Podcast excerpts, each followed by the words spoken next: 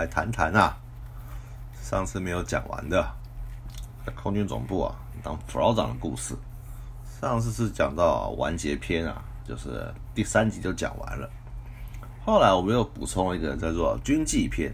军纪篇，什么叫军纪篇呢？就是啊。我的基层带兵故事啊，透过脸书啊，以及啊这些啊 YouTube Podcast 连载啊，也有一些读者啊啊，不好意思啊，请各位自愈支持。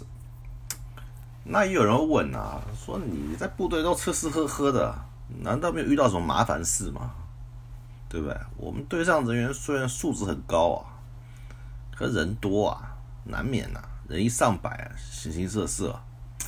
难免会出一些军机状况，啊，那有几件啊印象比较深刻啊，来这边啊跟大家分享一下，就是啊事情发生的经过以及我们的处理怎么处理，给给各位啊做个参考，做个参考，当故事听听的就算了。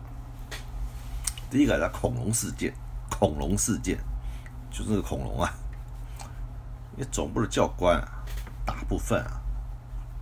都是中南部上来的比较多，住北部的不多，其实不算多了。那我们仁爱路的旧空总啊，当时啊，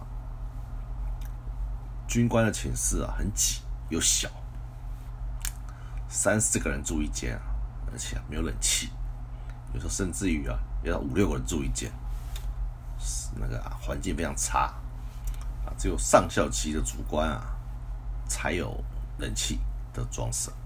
那一般是没有的。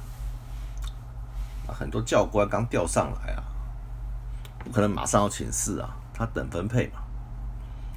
当然是睡办公室了，对不对？可是那时候女女女性的军事官啊及雇员啊很多很多，所以有一栋寝室啊是他们专属的，专属女生寝室，就一栋楼啊，一栋楼。就有一那当然啊，那。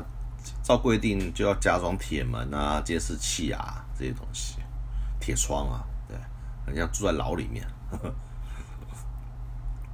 那有一天，我晚晚上我住队的时候呢，就发生了有人啊闯到女生寝室去了，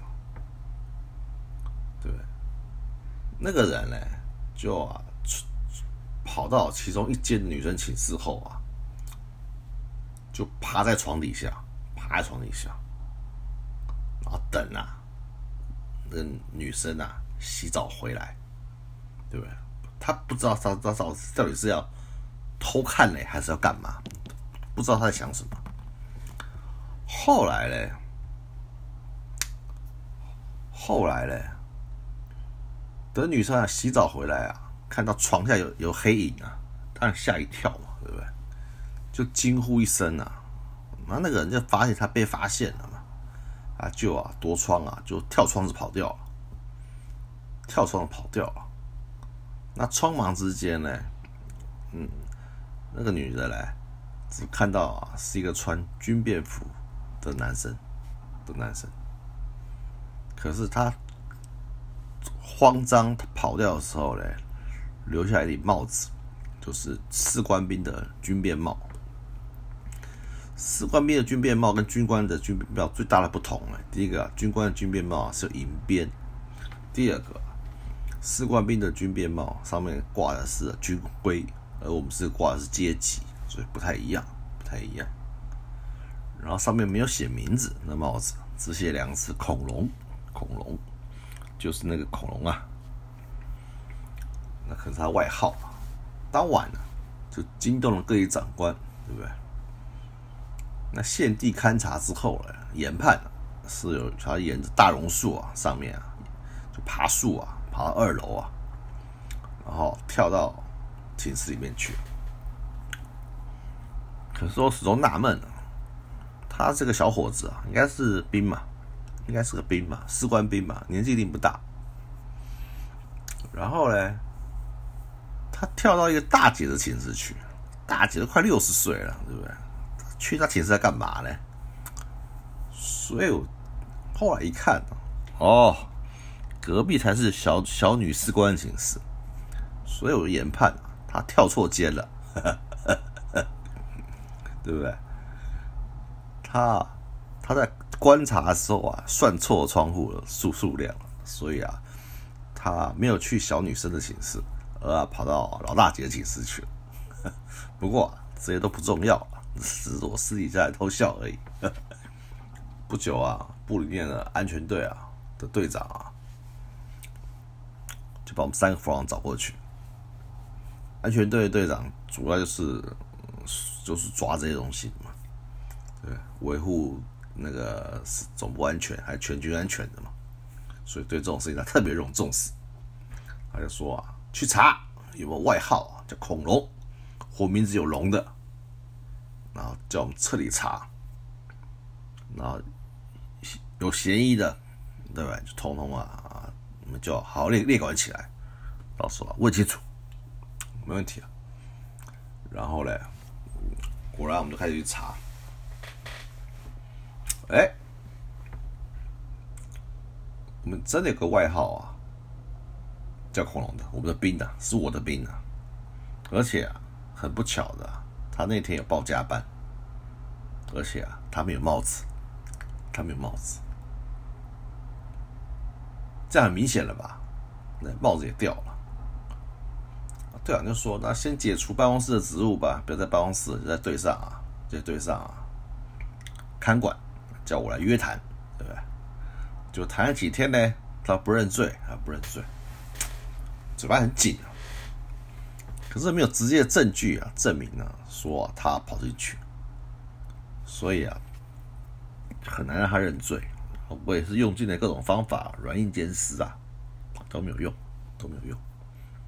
后来啊，到第三天啊，安全队啊队长忍不住了，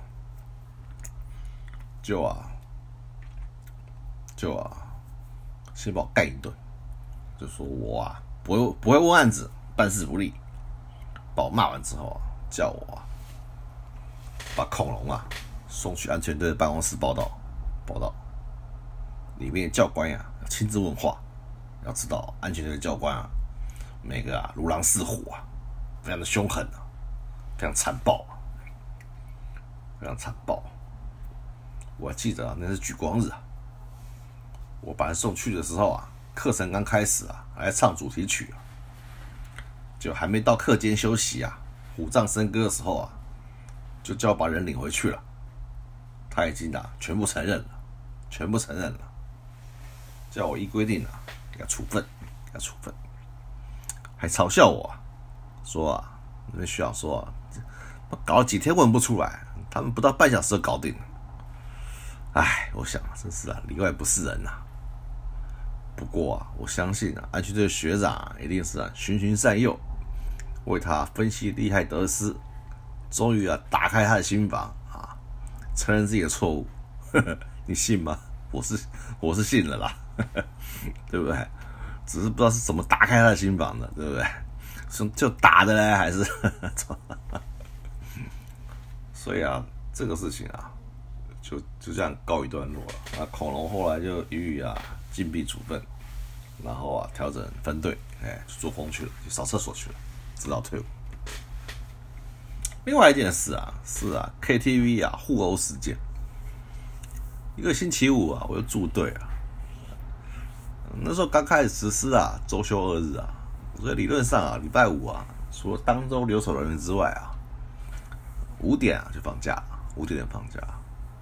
那我们在救空总的时候啊，后面是中秀东路啊，当时啊最繁华的地区，全国最繁华的地区，百货公司啊、餐厅啊、KTV 啊，到处都是。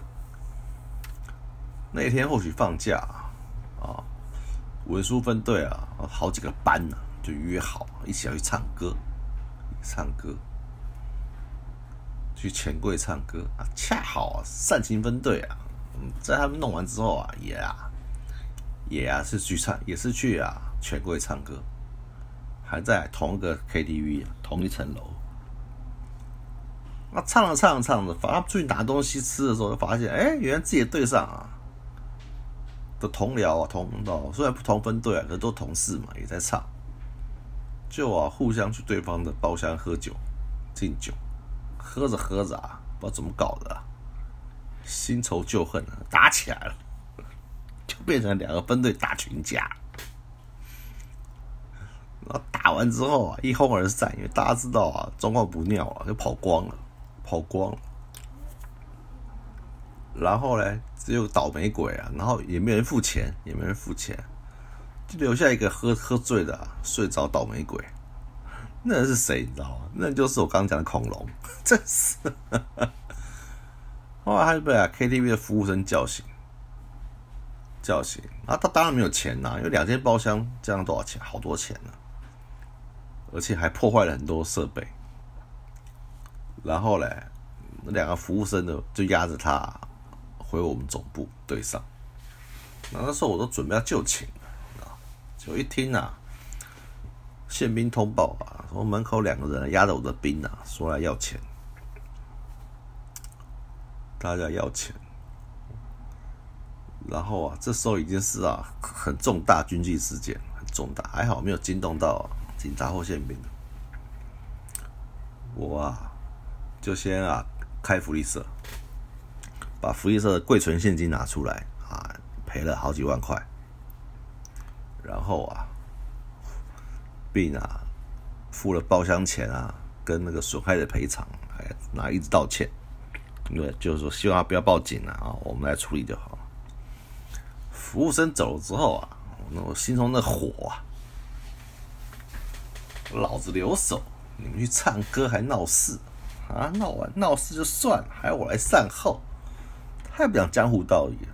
我马上请驻队的分队长啊、士官长啊清查。清查哪些人啊有参加？一个问，一个问。你通知隔天呐，周末星期六回来出军纪操，写回过书。还好啊，当时爆料风气啊没有很盛行，有没有照样手机啊或自用手机啊录影？所以啊，所以一不然一现这状况啊，早就啊。被告翻天了，早就啊被爆料了。可是啊，当时还能跟没事一样啊。还好说我钱砸得快啊，也没讨价还价。阿兵哥啊，知道事情大条，不敢乱讲。上面呢也不知道这个事，我就压下来，硬是压下来了。所以我还能稳稳的做太平官。我还想拿这件事啊去恐吓这阿兵哥，当做案例，说啊。别让我再找你回来啊！出军纪操，对不对？这案子啊，如果到现在啊，是不可能这样过关的了。你放心好了。哦，靠北长官或者是对不对？大家会去爆料啊什么的，根本就啊，不可能可以这样处理了。再来啊，还有一个也是很有趣的案子，叫做乘车丢鸡蛋事件。他每年三二九啊，跟九三啊，是我们空军啊，也是国也是国军啊，春季跟秋季的日子。那空军因为任务特殊的关系啊，几十年来啊，上千位的上千位的英灵啊，英烈啊，就躺在空军公墓里面。空军公墓在碧潭嘛，那春秋季都是由总司令来主持。对不对？啊，告慰啊，殉职的官兵，在天之灵。那当天呢，遗遗眷，我们也会邀请啊，全国遗眷到这边来啊，扫墓啊，吊唁祭祀，非常隆重，而且啊，严肃的一件事。那因为当天要要做祭祀这个活动。所以之前呢，就要做一些准备。第一个墓园呐，要打草，是我们队长负责。还有啊，就是每个墓碑啊，点金漆啊，使它看起来跟新的一样，这是我们负责，这是我们负责的。所以以维护啊外观的整洁嘛、新颖嘛。因为公墓在碧潭呐，所以差所以出公差人员呢。都搭小货车啊，去工作。那有一天，我们阿兵哥搭车的时候啊，就看台摩托车啊，就骑得很嚣张啊，一直挑衅我们的军车。阿兵哥也是无聊啊，就拿早早上没吃完的剩下茶叶蛋啊，对不对？去丢那个机车骑士，那骑士就很生气啊，对不对？你怎么？因为其实也蛮危险的，拿鸡蛋丢人家，那拦下军车来理论。可是你拦下军车你就笨了，你知道吗？因为你一拦呢，车上就跳下来啊，就会吵架。然后就啊，肢体冲突，当然我们人多啊，就把人打了一顿，就打了一顿，那么其实打跑了，打跑了。那到了下午呢，他跟他爸爸就来我们营区啊，理论，来理论，其实就来要钱，洋洋洒洒就列了一大堆啊，什么把三个月不能什么这里痛那里痛啊。三个月不能上班啊，每个月什么赚四万块啊，三个月就十二万啊，还有什么心理，反正就要总共开开口要二三十万。那我们当然知道是来敲诈的，当然是来敲诈。医药费啊，修车费啊，无法上班的补偿啊，身心受创费啊，搞了嘛几十万。当时还蛮生气的，阿威哥打人就算了。那你押车的干部来做什么？你不但没有劝架，也没处理，对不对？狠狠的修理了那个押车的士官，押车的士官都上司班长还这样子。后来啊，就不断的谈判啊，那为了主从犯啊，总共五个人啊，可以拿多少钱来赔偿？最后啊，以四万块结案，你就说啊，四万块给你啊，爱拿不拿，不拿就算了。反正我那时候准备啊，打官司或者是啊，就军局之间就就就就往上报就算了。我说因为别弄很烦了，很烦了。最后啊，四万块他们都收下来了，也就算了，就结案了。后来啊，就给班长记个过，处理不力，动手的五个兵啊，关关紧闭，关紧闭，就关紧闭，没什么好讲，对不对？还是那句话。战子就结束了，可是还是那句话，还好当时啊，爆料风气啊不盛行，又没有照相手机啊或智慧手机，我一现现况早就又被爆上天了，又被爆上天了。所以呀，现在干部多难当啊，真的很难当啊！现在的干部资讯太流通太发达了，什么事都做不了，什么坏事都干不了，对不对？还有啊，最后一件就是我在防炮的时候，最大的毛马烦恼啊，就是啊抓逃兵，兵也跑啊，士官也逃啊，每天啊提心吊胆，人跑了啊，扣军役成绩不说啊，长官指责啊，检讨啊，那才痛苦，对不对？我有一次啊，就是啊，早上跑一个兵啊，就跟啊一副回报，一副把我狠狠骂了一顿。就中午又跑了一个，我一天跑两，我真的是硬着头皮打电话回报。一方说有啊，我知道啊，早上不是跑一个吗？我说包学长又一个，哇靠！你知道学长那个炮火啊，真的是啊，比八二三炮战还厉害。我，只能啊把电话筒啊拿远一点，让他骂个痛快。一天跑两，一个月跑四个。真是我最灰暗的时代。到了勤务队这么舒服，晚上还喝酒，不会有人逃亡了吧？不会有人逃亡了吧？确实了，人员素质高啊，休假又正常，不算太辛苦，也没有逃亡的事件发生。而且啊，我们在办公室的文书兵啊，我们办公室的文书兵啊，除了上班时间啊交换公文之外啊。早上啊，可能还要啊去外出啊，帮办公室的长官啊买早餐啊，中午订便当啊，送洗衣服啊，这些做这些杂活。反正买早餐或订便当，教官都会算你的一份嘛，你就跟着吃嘛，你也不用出钱，很很舒服的。然后洗衣服更好，对不对？拎着衣服去洗衣店，还跟还跟洗衣店小姐聊天，更是开心嘛。那有些兵跟长官久了哈，会处理私事，处理私事，事情呢就这样发生了。有一天啊，一个组的副组长拿提款卡叫阿兵哥啊，说你去帮我领个钱，领多少钱，对不对？他要家用嘛，他家用。结果阿兵哥不知道哪根筋不对啊，钱领了，人就跑了，逃亡了。逃亡啊，我们就依规定啊，就处处置嘛啊，一天啊发离通报啊，七天嘛发通缉嘛，这很简单嘛。然后还寄存真信函给家属嘛，说赶快请他回来嘛，不然一切后果自负嘛。那钱的事嘞，我们就跟副组长报啊，报告副组长，你的卡被并拿走了。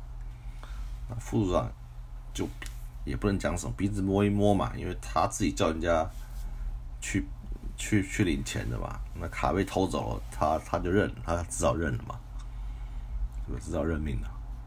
他也没不好意思吭，他也不他也没法吭气，哑巴吃黄连，有苦说不出。后来七天后还是没有归队啊，就发通缉了。后来抓到没我也不知道，因为我也离开了，我离开了。大概两两年后啊，两年后啊，我在当参谋的时候啊，刚好跟学弟啊聊这案子，学弟突然瞪大眼睛看着我说啊：“你讲那个兵啊，是不是叫啊某某？”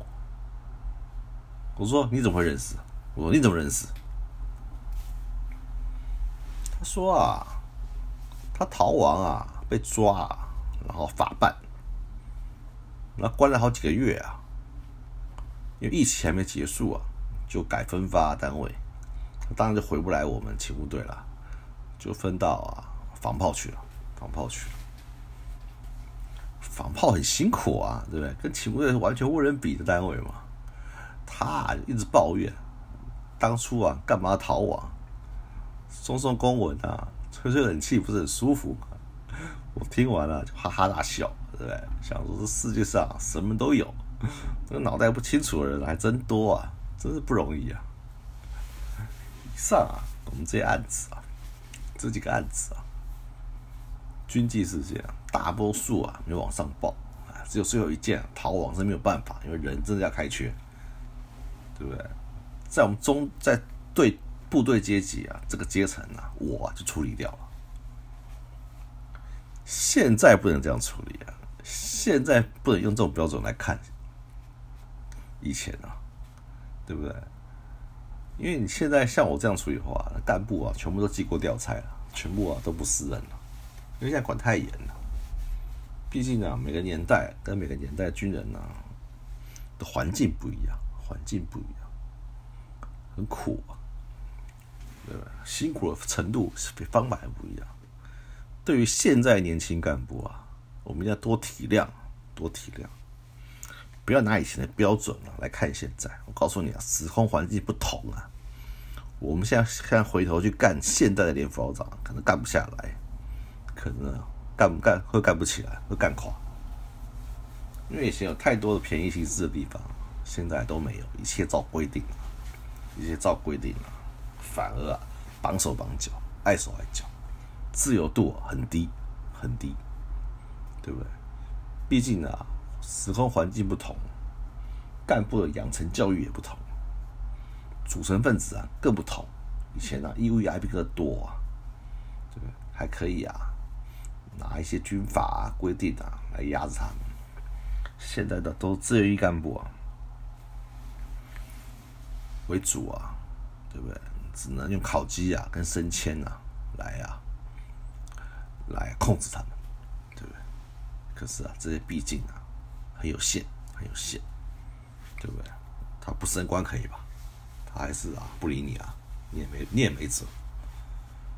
那现在干部嘞，有长官很大的压力，舆论的压力，新闻的压力，还家长的压力，底下官兵给的压力，对不对？很多很多很多很多士兵。都比你资深，自行挥洒空间啊，变得很少很少很少。那年我们年长的干部嘞，只能多鼓励啊，多辅导啊，才能帮助他顺利的成长，才是啊，给啊基层干部信心，才让他们干得下去。不然呢，现在啊都干不下去，每个都苦哈哈的，都不想干。能啊早点下来啊，能早点啊下来啊。干对子官就不干对子官，就会变成这种情形。不像以前啊，我对子官啊干的啊实在是啊太欢乐了，太欢乐了，对不对？白天带兵啊，晚上就喝酒，对不对？还带着兵啊一起喝。现在怎么可能呢？现在怎么可能呢？现在你这样干啊，又要被告了，又要被告了。对不对？所以啊，时空环境的不同，造成了造成了干部啊处事的态度不一样。不要再拿以前啊我们那种旧的思考啊去看现在干部啊，而去指责他们说你不行，不是你不行，你来干的你也不行，你来干啊你也不行，所以啊。今天故事啊，对吧？讲到这里，对不对？想想还是觉得很有意思，对吧？丢鸡蛋啊，打群架啊，实在是这些鬼啊，实在是很好笑，真的很好笑。对啊，然后啊，对不对？跑去偷看女生寝室啊，啊，还跑错街，跑去大姐寝室看，你是有什么恋母情节是吧？所以啊，带兵啊，好玩的地方就在这里，就是啊，神经病很多。你没有把它想象嘛，领个钱他就跑掉，也没多少钱，其实铺装没有多少钱，几万块而已，拿着跑了，对不对？反而付出更大代价，对不对？我讲这些，跟各位听众啊分享这些啊，也是跟各位讲说啊，有很多事情。我们经历过啊，我们经历过啊，然后啊，透过我们的讲出来啊，分享给大家，大家听一听啊，觉得说其实从军啊，在军中啊，还是很多有趣的事情，有趣的事情啊。也希望大家继续支持我的节目和节目。齐木对方讲完了，接着要讲，接着要讲通通航之分。通往四中队啊，比不的故事，成成绩比较高，少校的故事，故事故事啊，一样精彩，一样精彩，请各位啊，要继续收听，继续收听。那我们今天呢，就讲到这里了，就讲到这里了。好，欢迎明天啊，明天啊，继续收听啊。好，通往四中队副老长的故事，今天节目到此，谢谢各位，好，再会。